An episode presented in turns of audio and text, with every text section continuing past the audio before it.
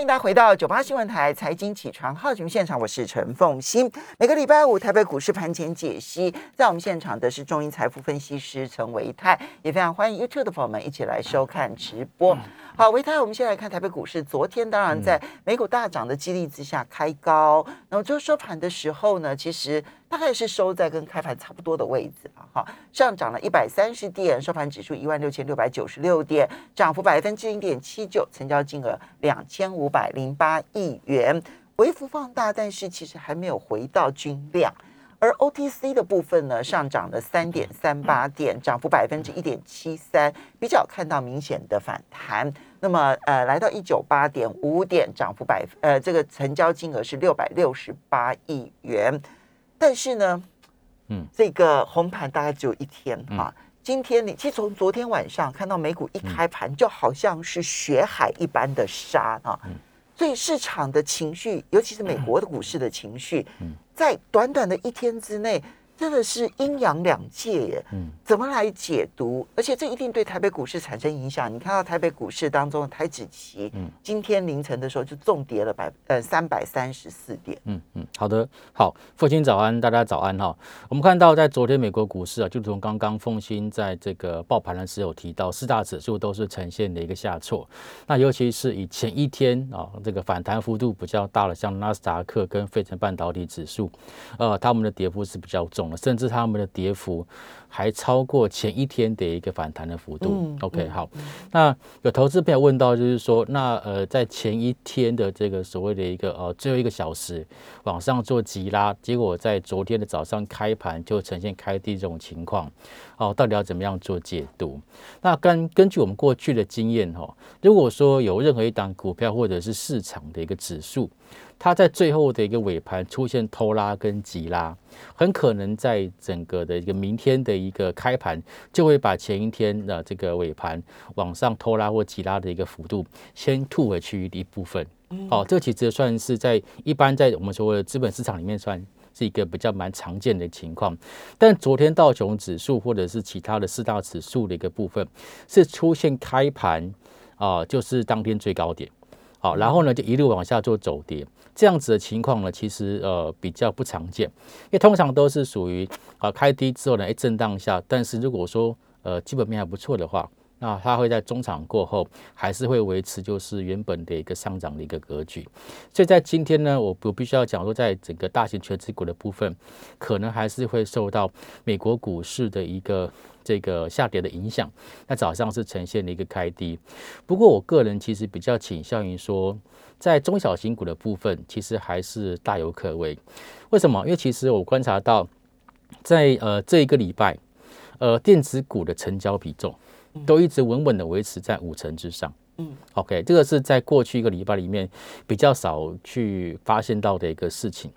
那么第二个情况就是说，在整个外资的部分，但昨天外资是小买超而已，并没有大买。但是可以观察到，外资在回头买超的一个过过程当中，呃，其实电子股的一个占比也开始慢慢慢拉高。好，像昨天外资买超，第一名是联电，第二名是友达，好，第三名是惠阳 KY，第四名是华邦电，再来接下来是买超红海。OK，好，那在在前五名当中，只有一档惠阳 KY 是属于传产股，那么其他四档都是属于电子股。所以其实我个人呃跟各位报告一下，就是现在今天是呃五月的六号，好，那在第一季的一个财报数字，可能在下个礼拜大概就会完全全全的一个公布了。所以在这一些就是。可能第一季财报数字比较不好的一个利空消息，预计在下个礼拜会全部的做一个揭露，所以在电子股的部分，在这个礼拜很重要。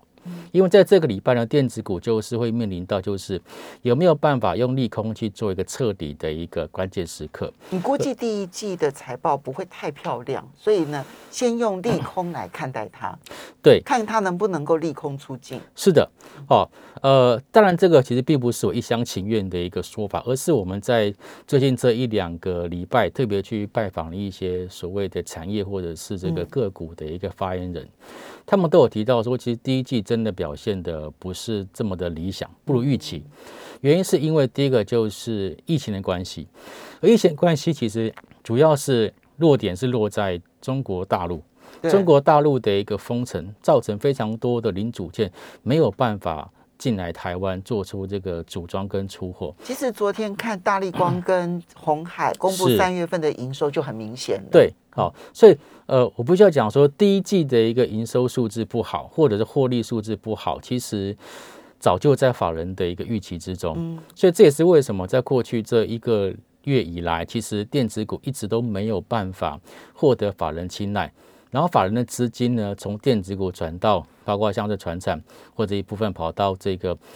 那个金融的一个部分，这是最主要的原因。但是这样子的情况呢，可能最坏的情况大概就是在四月底、五月中就会过去，因为中国大陆呢这边已经开始慢慢、慢慢的去做一个解封了。那也从新闻当中听到有非常多的一个公司开始陆续去进行这个出货跟交货。嗯，所以我必须要讲说，电子股这一波就是就像刚刚我跟大家所报告的，最近这个礼拜将会是电子股利空彻底的一个最好的时机点。那这些已经。看到就是它的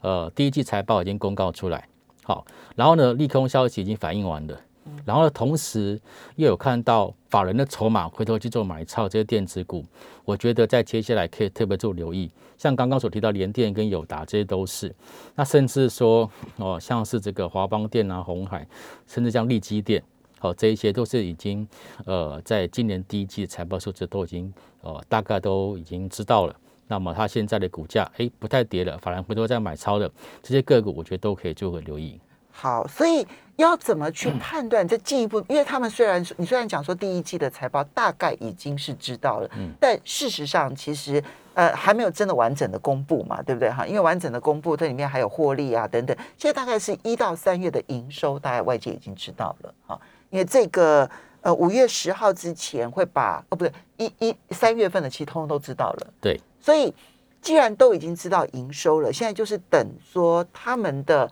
财报公布，说他第一季到底赚了多少钱，或者是这个嗯增营收的状况，以及它的毛利率啊、盈盈利率，要怎么样子能够判定他们真的利空出境呢？好。呃，两从两个地方可以来去做一个判断。第一个就是，当大盘在拉回的时候，尤其是像现在的这种，就是国际股市震荡，而导致整个大盘在呈现拉回的时候，这些的一个个股，他们是不是表现的相对的一个抗跌？嗯，像我们刚刚所提到友达，像友达在上个礼拜大概就已经。公告出来，就法社会当中就公告出来，他们第一季的一个获利的一个数字，OK，甚至还有呃法人有外资的一个法人，针对面板股还调降他们的一个平等。好，可是调降平等完之后，没想到股价就往上做反弹了。这就是一个我们常讲讲，就是呃利空出尽或利空彻底的一个最主要的一个反应。那么在昨天，其实友达呢，其实已经连续反弹了，大概是有四天到五天的一个幅度了。虽然说反弹的一个空间没有很大，也没有办法去一口气的突破月均线。嗯，但是呢，我们可以观察到这波的反弹之后的拉回，如果不要去跌破前次的低点，也就是在四月二十六号。二十七号这个低点的话，基本上呢，我觉得它就有机会在这边去进行一个筑底，而类似的情况也发生在二三零三的一个连电身上。好，这就是属于利空出尽的这种呃比较重要的指标股。所以公布了第一季财报，然后呢，外资甚至于调降平等，嗯，但是它不跌反涨，是好，这就是一个利空出尽的一个讯号。嗯嗯嗯，好，那电子股，但我刚刚有提到说。中小型股，我个人的看法是还是有机会。为什么？因为从昨天的盘面上面，我们发现到有些中小型电子股是出现强涨的，例如说跌的比较深的细晶圆族群。嗯，好，昨天台盛科是大涨，好大涨，这个几乎是涨停板的一个情况。好，那还有像是半导体里面的这个 IP。就是智源细制材的一个部分，好，这些其实都是属于在之前曾经有出现过拉回过修正，而且跌的幅度还蛮深的，尤其是细晶圆的部分。嗯，那我们之前跟大家报告过，这个波段以来下跌电子股最弱的几个族群，第一个就是细晶圆，好，包括像是合金。然后包括像是这个中美金，还有环球金，那么在最弱势的一个股票这边能够出现强弹，基本上代表市场上面对他们接下来可能会出来的利空消息，基本上已经先行做反应。那么第二个族群就是记忆体嘛，但是刚刚提到说，记忆体的部分，其实在外资针对华邦电已经开始站在这个买方了，嗯，好，也开始去做一个回头买进的动作。那在股价上，已经出现一个礼拜都没有再去做破底了，嗯，好，所以我觉得在最弱势的电子股已经提前去做止跌跟落跌情况之下，现阶段就等就是在整个呃市场上面对于就是第一季财报的数字的利空完全反应之后，我觉得市场上买盘会陆陆续续的回笼。好。嗯，当然，这里面刚刚提到的例子，不管是联电啦、友达啦，然后细晶圆的台盛科啦，或者是华邦电，坦白说，他们现在都是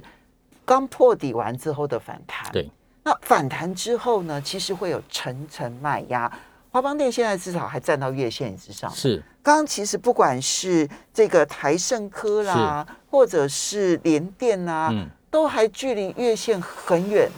那嗯。接下去上面的层层反弹，就那个操作上面要怎么办？嗯，好，呃，我们刚提到哦，像刚这些所谓的一个短线上面叠升的一个个股，他们在这一波反弹的过程当中，其实投资朋友可以不用去做个介入。但在我的这个波段操作的一个立场来看，如果说他没有办法站稳月均线，嗯，OK，甚至说月均线之后要走平。如果这第一个阶段都没有达到的话，我们只能够说它现在已经暂时终结的就是下跌的趋势，它就不要再破底。嗯，那么从股价的空头到多头这过程当中，它必须要有一个主体阶段。嗯，所以主体阶段呢，其实反而是我们去做观察的一个好时机。所以你只是观察，而并不是要直直接介入。没错，我们稍微休息一下，等一下马上回来，然后继续请教陈伟泰。欢迎大家回到九八新闻台财经起床号节目现场，我是陈凤欣，在我们现场的是中银财富分析师陈维泰，也非常欢迎 YouTube 的朋友们一起来收看直播。好，维泰刚刚提到了，就是嗯，你认为说有部分的电子其实已经出现了跌升足底的阶段，还不到反弹哦，就可能有一些反弹，可是呢，要注意，你现在并不是代表说建议大家介入，对不对？哈，对。而是要去观察它是不是足底成功。嗯，那足底成功的观察方式是什么？嗯，好，呃，风机问的问题非常好。基本上我们在讲足底哦，通常会分了两个阶段。第一个阶段呢，如果从整个这个股价的表现上来看，它会先进行一个量缩价稳的格局。嗯，就说它跟这个地方大家不愿意再做杀低，嗯，所以它会价稳。那因为大家不愿意去做杀低，所以它会量缩。嗯，这是主底的第一阶段。嗯，可在第一阶段的过程当中，其实大家有很多的人其实是半信半疑的。嗯，为了要确认这个主底是不是能够正式的一个成功，第二个阶段就是要看到有追加买盘。嗯，OK，好。所以其实一个一个真正一个完整的主底，必须要第一个第一阶段先量缩价稳，第二阶段要出现就是有追加买盘。嗯，那现在呢，我们看到在电子股的部分，尤其在叠升电子股的部分，他们还正在走第一阶段。嗯，好，那么现在大家都还在半信半疑，因为我们刚刚提到第一季的财报数字有很多还没有完完全全的揭露。嗯，所以在这个完全揭露之后，才可能会有就是追加买盘的一个产生。好，那为什么我们刚刚提到为什么电子股这边应该可以去多做留意？因为从原本以外资来讲，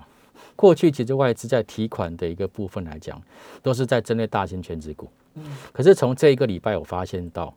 外资提款对象已经不再找电子股开刀，嗯，他开始找谁？金融，金融对。好，在昨天其实外资在卖超的这个前十名当中，可以发现到台新金、星光金、台气，嗯，然后还包括像是中信金，甚至包括和库金、永丰金、第一金、国泰金、富邦金、兆丰金，反正有金的基本上基本上好像都上榜了。对。昨天的卖超前二十名当中，大概金融股全涵盖了吧？是好，那大家可以回想一下，我们在过去几次节目当中跟大家报告过，就是现阶段呢，就是一个未接调整的一个阶段，嗯，看起来是很痛苦，因为其实在调整的过程当中，不乏都有一些高位阶的全指股在进行修正，那高位阶就是金融族群。中位接的是传产族群，对，低位接的是电子族群。好，现在电子股的部分已经即将修正，我个人评估啦，接近尾声，所以现在就变成说高位接的这个技能股，它在进行修正。所以其实在昨天，呃，早上开高，但是呢，一路就是往下做拉回跟修正，有一大部分原因是因为金融指数或金融股在昨天的早盘相对弱势，嗯，但是金融股的卖压消正相对消化之后，其实尾盘加权指数是相对持稳的，但是在 OTC 昨天其实是几乎是没有留下太长的上影线。对，，OK，所以其实从因为 OTC 金融股的比重比较低，没有错，没有错。所以其实我怎么说现在大家是可以开始关注到电子股的时候？那至于说其他像刚刚所提到的金融股的部分，我觉得这个也是要等到是这个外资这边提款的一个时间点，什么时候会结束？那这一次联准会召开会议，但是呢，我们央行理监事会是在等到下一个月，六月中的时候。所以其实我觉得，呃，金融股这波休息，然后再要进行这个所谓的一个震荡跟打底，可能会一段时间。那下一波可能会发布发动的时间点，就会落在五月底。或者是在六六月初的时候，就是我们央行理监事会议的一个会议之前，可能会有一些动作。所以其实，在金融股的部分，哦，我觉得这边呃一样，就是先我们在中长多还是没有改变，因为它的呃季线啊、半年线呢还是维持就多头排列，但是这一波因为受到外资的调节，所以在短线上面我们暂不因其风，暂时金融的部分，在金融股的部分，对，那反倒是这边可以多留意一下，就是电子股跌升的一个部分。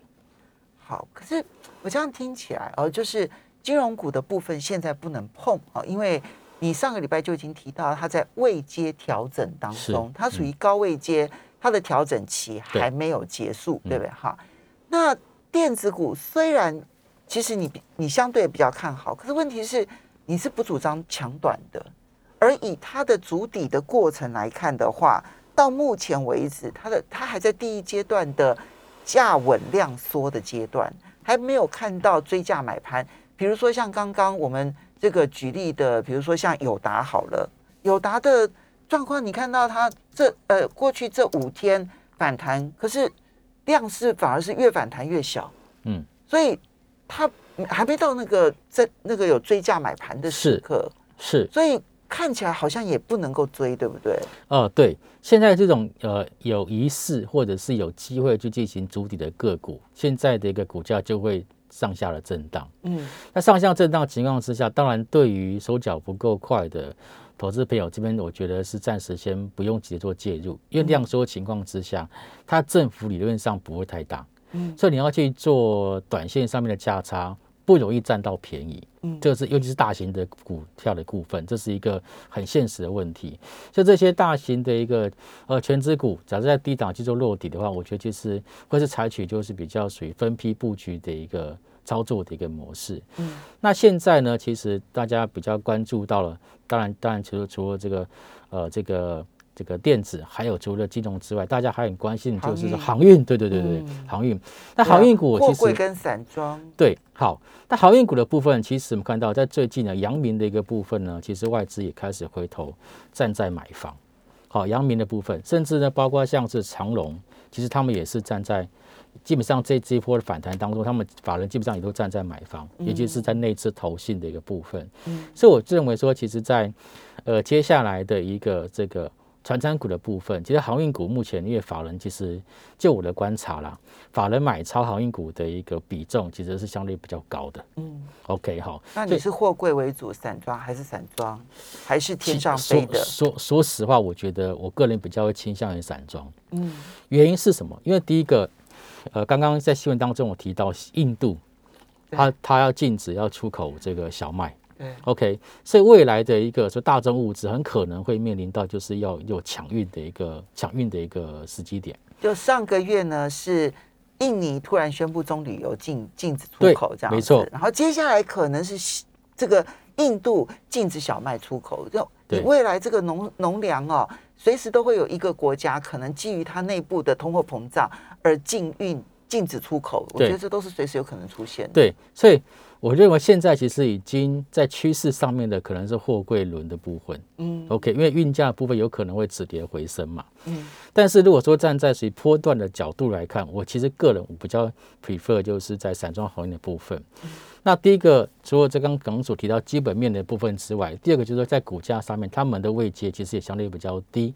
哦，这我觉得不管是新兴航运，或者是昨天呃公告出来它的一个月营收创新高的惠阳 KY，嗯哦，这些的个股我觉得都是可以做留意。当然最法人会玩的指标股就是新兴航运，嗯，然后就是裕民航运这两个大的指标股，一定要特别去做一个掌握。好的，这个呢是在不同的位阶啊，其实金融是高位阶，然后船产是中位阶，电子低位阶，那不同的观察的方式，以及你要衡量自己是中线、短线或长线，然后去做评估。我们要非常谢谢中银财富分析师陈维泰提供台北股市的讯息，供大家做参考。